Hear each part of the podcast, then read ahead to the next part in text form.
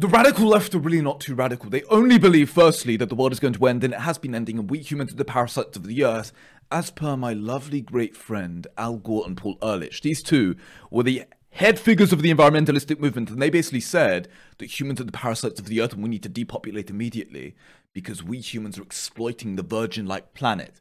The radical left are really not too bad. They also believe that we literally can bend biology, and there's this new form of biology in which nothing exists and you, you can become anything. All you have to do is undergo great surgery, which is irreversible and really is inclusive and loving. And now, the great plans they have for solving the climate catastrophe. We just saw over the past few days, the UN General Secretary, whatever this man is called, was stating that we're in an era of global boiling. So all you have to do is give all the power to me, send all your money to me, and also just live in a cave as Greta Blunderberg does. She has a great plan to save the planet. Greta Blunderberg's plan is to sail around the world on a boat and go back to the 15th century because we're supposedly going to kill everyone if we keep polluting. Now, I'm not saying that there is no issue. That's not what I'm saying. What I'm saying is that I'm sick of the paralyzation thanks to fear. The use of fear to paralyze people into, in, in, into inaction, actually. It's hilarious, it's dangerous, and it's terrible. And what is even more concerning, in my opinion, is the fact that you cannot have a speech about this. You cannot discuss this freely, otherwise, you're censored, you're banned online. You're not allowed to get funding for certain projects if you don't state that CO2 is all bad. But isn't it great? I mean, the, the, the Greta Thunberg's plan is so great. She just wants to ban all planes, all cars, go back to the 15th century, and basically kill billions of people because cost effective energy, energy is foundational for human flourishing. And without energy, we will die. It's a fact. So Tucker Carlson, before he was kicked off Fox News, he only had some interesting comments in relation to climate lockdowns and a new wave of commentary which has been rising because we are in summer and it is hot currently in some places. But actually, saying that in the UK currently, it's raining like you've never seen before. Yet the media just wants to focus upon Italy and France, in which it's hot. Yes, because it's bloody summer. If we're going to speak about the heat waves abroad, why are we not going to speak about the cold nature of the UK? It's freezing cold like you've never seen before. Anyway, Tucker Carlson, let's check out this clip and react to some of his comments before he was kicked off Fox for speaking about the potential for climate lockdowns and the constant use of fear in relation to issues within our society. We saw this during the pandemic, in which, in the light of an emergency, we copied and mirrored the actions of the Chinese autocratic communistic tyrannical party, supposedly in a way to save us. Turned out that was a catastrophe beyond belief, but regardless, we can forget that now. Huh. Let's check out this Tucker Carlson on climate lockdowns and his interesting theory in relation to what Joe Biden is, is planning on doing. Let's check this out now. So we're learning more now about the sad toll of the corona lockdowns in this country. According to Joe Biden, though, we could get another round of lockdowns. These for a crisis that's every bit as bad as the coronavirus, maybe worse. That crisis, of course, says Joe Biden, is climate change. Today, I'm pleased to announce a team that will lead my administration's ambitious plan to address the existential threat of our time climate change. Oh, another emergency. Oh no, what are we gonna do? Let's just impose tyranny like China did. it's so annoying how the media is always saying that there's a major catastrophe all the time. It's like, actually, the world is amazing. There's been a 98% reduction within climate related deaths in which nobody wants to speak about, and this is in large part thanks to fossil fuels. Fossil fuels, as we'll discuss later on, have enabled society to become stronger, more resilient, because they're cost effective and energy powers the machines, which allows us to increase our productivity massively. We'll discuss that more in detail later on. You can read this all on Darntons.com if you're, if you're interested. But there's been a 98% reduction within climate related deaths. Why don't we say this is amazing? Instead, everyone's just crying and screaming and in catastrophization. Now, I'm not disputing the fact that there may be an issue. But what I'm saying is we need to stop the fear. We need to stop the paralyzation. Folks, we're in a crisis. Folks, we're in a crisis, he reads off the teleprompter. Joe, read the teleprompter properly, my friend. Just like we need to be a unified nation in response to COVID 19. Just like we need to lock down the world. We need a unified national response to climate change. In other words, just give me all the power and let's lock down forever. and from this crisis, from these crises, I should say, we need to seize the opportunity to build back and build back better than we were before. And lock down the world again forever because it was so good. It worked so well. Yeah, Joe. Read the teleprompter, Joe. Go on. Keep reading, my friend. A unified national response. It's involuntary. That's the one thing we know. What does it mean? Well, we're learning that a World Health Organization staffer has written a report saying that a climate lockdown could be called for. Just like a COVID lockdown, a climate lockdown. Wait, give me the free money and stimulus checks, baby. Marc Morano is an author who has written a lot about climate change. He founded Climate Depot. He joins us tonight. Mark, thanks so much for coming on. A climate lockdown. Now, I would laugh this off the table, except we all just lived through the last 18 months, so we know that anything is possible. What does this mean exactly? Well, you know, in my book, Green Fraud, I detail two chapters on this, Tucker. This is the climate activists were, first of all, jealous when the COVID lockdowns happened. that is hilarious. They were jealous. Oh my. Imagine Greta Blunderberg. We actually, I was watching something by the BBC the other day, and they were basically investigating the impact the lockdown had upon CO2 emissions and the climate catastrophe. And their conclusion basically was that this had a minimal impact, and we basically need to lock down further and more if we were hypothetically to save the planet from you know climate change. And Greta Blunderberg genuinely was jealous. She was literally like, oh, "We need to do it longer. We just need to ban everything and basically sit in a cave like me and cry all day." and simultaneously make millions of dollars. What? No, don't speak about that. They were beside themselves saying, How is this happening? Everyone from Greta Thunberg to John Kerry, UN officials.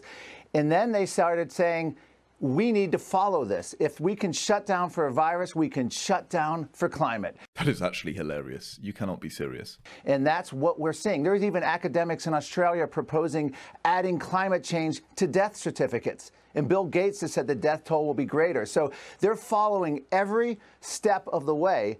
And it's not just, you know, a, a, professor here or someone in academia. We have a major UK report coming out. We have an international agency report that came out uh, calling for essentially the same type of lockdowns. Everything from restrictions on your thermostat to restrictions of moving. Uh, you know, you can only fly in a climate emergency when it's, quote, morally justifiable. But don't worry about Bill Gates. Bill Gates loves his little private jet. He calls the private jet diamonds. And by the way, I don't. I actually. I think private jets are amazing. I'm for everyone having a private jet. I want a jet.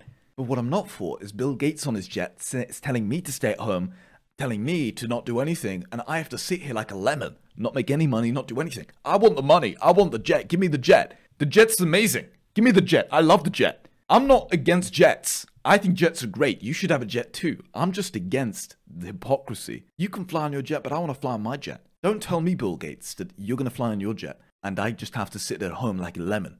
You know, kind of like a lockdown, you have to justify going to the store for essential services. They're going after freedom of movement. They're going after private car ownership. They're going after uh, everything it means to be a free person and turning it over to the administrative state. Oh, I cannot wait. Really great stuff. Now, you would have thought that this was maybe a conspiracy theory, but as we wrote about on Darntons.com, in which you can read our articles for free, you can read our newsletter for free, you just need to sign up and basically give, yeah. The Telegraph reported, and we noted about Darntons.com, some interesting plans in relation to climate change and the necessity for rapid emission cuts, apparently. 2020 emission cuts aren't sustainable without a fundamental change, the study said. An emission cut equivalent to global lockdowns would be needed every few years to meet the Paris climate agreements, the study suggested. Emission cuts equivalent to those caused by the COVID crisis would be enough to slow global warming to more manageable levels, but the global economy needs to decarbonize in order to make them more, more sustainable, the paper said. Academics at East Anglia University said that the gigaton drop, 2.6 gigaton drop in carbon dioxide emissions caused by the world's grinding to a halt during the COVID 19 crisis, would be needed to be repeated every two years in order for global temperatures to, to, to, to in order for global temperature rise to be limited to the target of well below 2 degrees Celsius. So they're saying that very clearly. That if we want to basically go ahead with the Climate Paris Agreement goals, which seemingly nations want to do, then we need a, well, a, pretty much, you know, a lockdown every two years, and which is comparable to what we saw during the pandemic. Uh, yeah, I don't think this is a good idea on average among countries that were cutting their output during the pre COVID 19 period of 2016 to 19 CO2 emissions fell by 0.19 gigatons, roughly tenfold less than the necessary levels of 1 to 2 gigatons per year, the author added. So they also state that although these COVID 19 pandemic lockdowns have reduced emissions, they will not on their own cause last, lasting decreases in emissions because these temporary measures have little impact on fossil fuel based infrastructure that sustains the economy. Yeah, that's the key part. Fossil fuel infrastructure sustains the economy. Nobody wants to speak about this. Everyone wants to pretend, the radical environmentalists want to pretend that fossil fuels aren't necessary when it comes to societal flourishing. I want to live in a world in which is productive, and which is great, and fossil fuels are actually a big part of that. And nobody wants to speak about this. Everyone wants to pretend that we can easily go towards solar, wind, and these renewable, so called renewable gases and things and strange turbines in which kill many animals. Nobody wants to speak about the fact that fossil fuels are the most cost effective form of energy.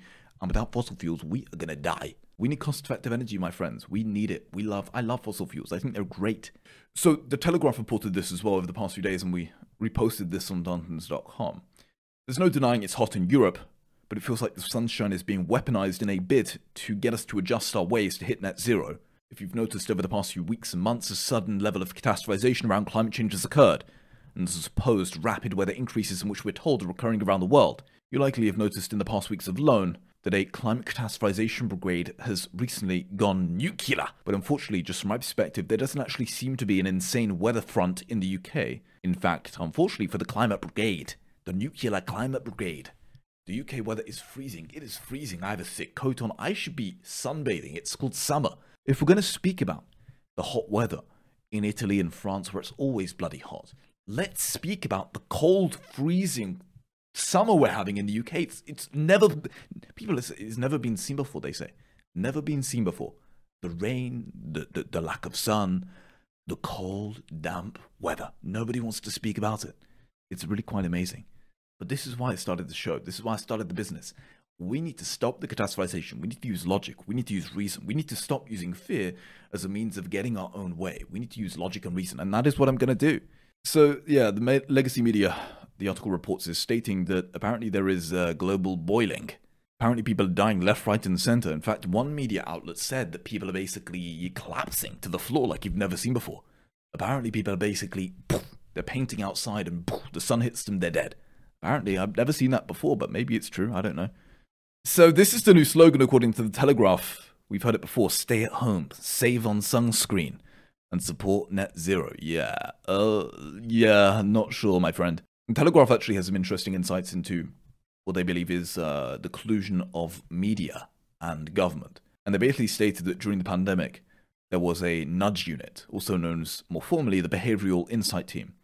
And this was spun out of the Cabinet Office in the UK and is now apparently, according to the Telegraph, working with many large corporations, global institutions, and national governments, and is teaming up with broadcasters to drive the message regarding climate change. The report by this Behavioural Insight Unit in collaboration with Sky TV called The Power of TV, nudging viewers to decarbonize their lifestyle, says that behavioral change on climate change can be driven by TV. This comes at a critical time as experts now widely accept that we must shift the behavior of millions of people to deliver our collective net zero goals. Yeah, I don't really feel comfortable with this. This is literally mass propaganda when organizations and institutions within the government utilize the TV as a means of getting their own way. Like, can we just not have open debate and discussion in comparison to being forced to believe one agenda? Now, I'm not disputing that climate change exists. I, that's not what I'm saying. I do believe that the climate changes. I do definitely believe that if we rapidly increase the rate of CO2, then this can cause issues in terms of green, in terms of warming. What I'm saying is that I don't believe this crisis is a, as bad as people believe. I believe there's been mass catastrophization, and also I disagree with the conventional policies that are being pushed forward in relation to net zero. I think it's very disastrous. Nobody's speaking about the downsides of net zero. You don't have to be a climate skeptic to find something sinister in the idea of broadcasting and plotting broadcasters to manipulate the public into reaching our collective goals. Whose goals are they? Why is nobody questioning whether this is in the population's best interest and where are the alternative points of view? Once again, yeah. After the disastrous impacts of COVID propaganda on the nation's mental and physical health, surely this nudge unit within the UK's government, and I imagine around the world too, should be slightly embarrassed and should perhaps undergo some sort of internal audit or outside audit.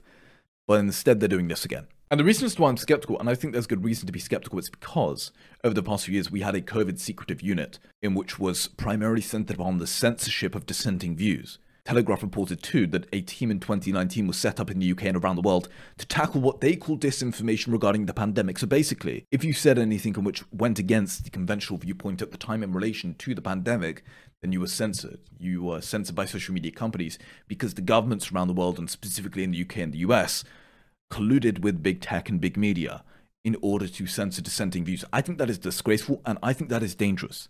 Now, I've just discussed the true philosophy of, environmentalism in the past, but just to give it a brief summary, I basically believe that the whole environmentalistic movement is actually a pseudo religion in which they have created this story comparable and, and, and kind of utilizing the Earth as a virgin like planet, analogous to a god, a delicate nurturer. And evil within this pseudo religious story is comparable to the evil capitalistic parasites of the Earth, namely humans. And you basically have this strange idea and pseudo religious story they've created. And you may argue that the true aim of environmentalistic radicalness is to eliminate all CO2 from the atmosphere, but I don't believe that's true. I believe the true aim of, CO, of the environmentalistic radical movement is to eliminate all human impact from the virgin like planet. The reason as to why I say this is because you can see from their actions that if they were in advocation for truly eliminating all CO2, or limiting CO2 at least, then they would acknowledge the positive benefits of fossil fuels. They would acknowledge the positives of nuclear energy. They would acknowledge the fact that solar and wind actually is not good. But instead, the radical environmentalists who believe this pseudo religious narrative and operate under this philosophical unconscious view, they instead actually are against nuclear energy. It's unbelievable. They're against nuclear energy. The radical, the radical dictators in Germany are against nuclear energy. They ban this stuff. They want to ban fossil fuels. They want to ban nuclear energy. If they if they really wanted to eliminate all CO2 or limit CO2, they would love nuclear energy. It's the safest form of energy the world has ever seen. It's killed very few people. It's far safer than fossil fuels or your great wind turbines. And it, you know, these wind turbines go around and around and around. They kill animals like you've never seen before. Why why don't why don't they love nuclear? I would be all over nuclear. No CO2 emitted, very safe, very beautiful, cost effective too comparable to fossil fuels. Nobody wants to speak about this.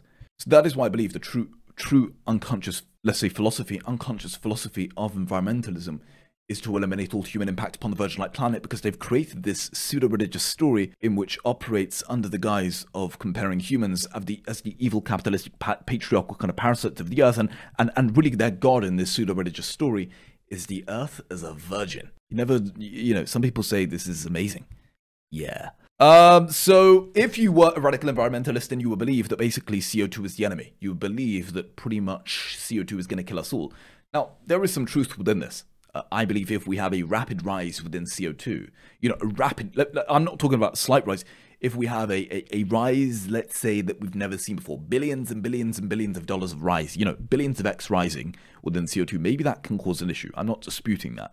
The point that I'm making is actually there are some benefits to CO2 as well. And furthermore, I'm also stating that CO2 rises is, is not as bad as we think, even the more kind of radical estimations. And I believe this level of warming in which we're going to experience is more than manageable. And that is the key. So as you can read about on Darntons.com, the knowledge system, as I call them, in which is really the mainstream media and the designated experts, designated experts being not the true experts, but experts in which have been propped up, let's say, by the mainstream media. This knowledge system, in which is mainly consisting of mainstream media and these so called designated experts, they catastrophized the negative aspects of CO2 and they also failed to look at the positives. But within this video, I want to dispute these radical narratives. As we're going to get to momentarily, Alex Epstein believes that CO2 increases within the atmosphere actually has positive benefits as well as the negatives, but nobody's speaking about the positives.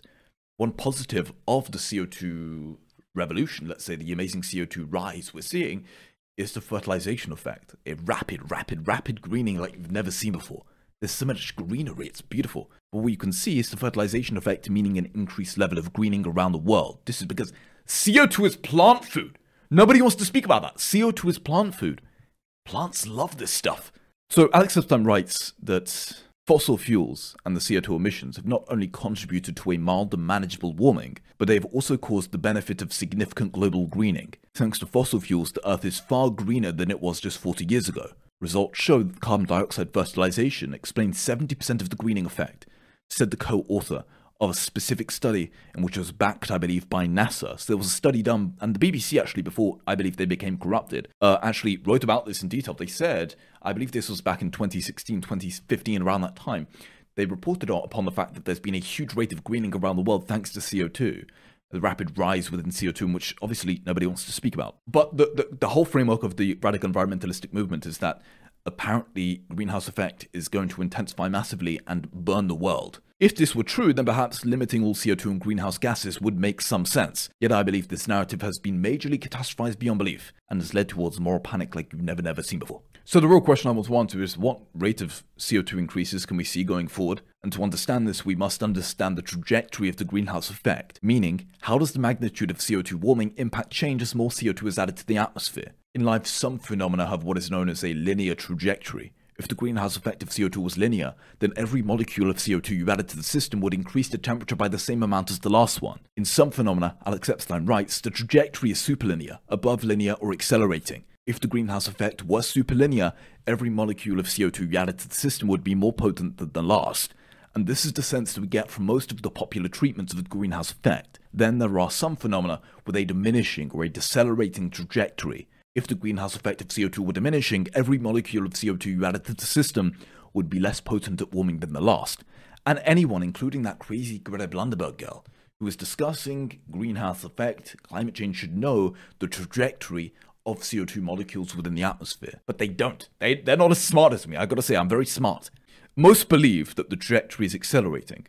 When they hear the narrative that there is a 5 degree warming rate, they believe that this will mean the Earth is going to get warmer and warmer faster and faster until the Earth turns into a fireball. But Alex Epstein notes that there is a unanimous consensus that the greenhouse effect is a diminishing logarithmic effect. Some science for you diminishing logarithmic. Remember, remember, diminishing logarithmic. The basic reason why the greenhouse effect is a diminishing logarithmic effect is referred to the process of saturation. You need to recall that infrared absorbers temporarily absorb infrared radiation emitted by the surface of the Earth, but there is only so much infrared radiation to temporarily absorb. Alex uses the analogy of sunglasses to explain his point on CO2. Think of it like putting multiple sunglasses on top of one another. The first pair of sunglasses blocks out a lot of light, leaving not too much. The second player blocks out a lot of the remaining, small amount of light, but overall blocks out less than the last one. The third pair has even less light to work with, and so on. Just as each additional pair of sunglasses absorbs less light, so each additional molecule of CO2 absorbs less heat. By most estimations, this greenhouse effect from CO2 by itself translates into about 1 degree Celsius every time the amount of CO2 in the atmosphere doubles. But this is key. From a human flourishing perspective, this is a mild and manageable effect. The point being is that this is not a cause for concern. This is not a cause for climate lockdowns. This is not a cause for catastrophization. The reason as to why is especially since the 1950s, we have not once doubled CO2 rates within the atmosphere. And even the more radical projections, the more absurd projections estimate that by the second half of the century, that is when we shall reach a doubling of CO2 within the atmosphere. But these are radical estimations, and two, by that time, we shall have manageable, you know, we'll have nuclear energy hopefully go, going up, we'll have fusion, we'll have all of these amazing technologies, and therefore we don't need to catastrophize and, and, and lock the world down. The point being is that this rate of warming is literally more than manageable. Now, this does not mean we don't have to focus upon alternative forms of energy such as nuclear, but it does mean that these catastrophization narratives and thus these notions of killing all plants and animals, these notions are overly catastrophized and incredibly anti-humanistic, as I would say. So that is my take, at least. I do believe that there can potentially be an issue. Uh, I do believe that you know, the radical projections, if they come true, perhaps could become an issue, but those radical projections are, I believe, untrue. And I do believe that we should use nuclear to solve all issues and to give us abundant energy. I think abundant energy is great, but I don't believe in net zero. I don't believe that we should pretty much end all fossil fuels, and which is the only form of cost effective energy that the world has ever seen, and go in a cave like Greta Blunderberg wants us to do and sail around the Earth on a boat. It's like, what are you talking about? Greta wants us to go around on the world on a boat. She wants us to basically sail around the world on a boat and cry and scream and make weird noises. That's what she wants to do. It's like, what? Yeah, I don't believe in that. Kind of, I don't believe we should do that. I don't believe we should sail around the world on a boat. Not a good idea, Greta.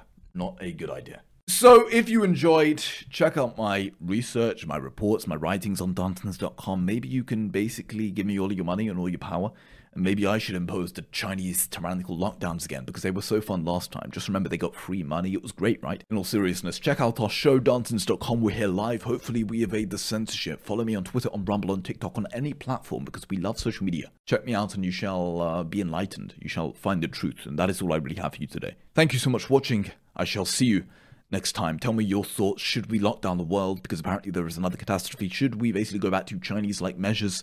as we should saw during the pandemic, or should we be logical? I think we should be logical, just my strange contrarian take. See you very soon. Thank you for watching.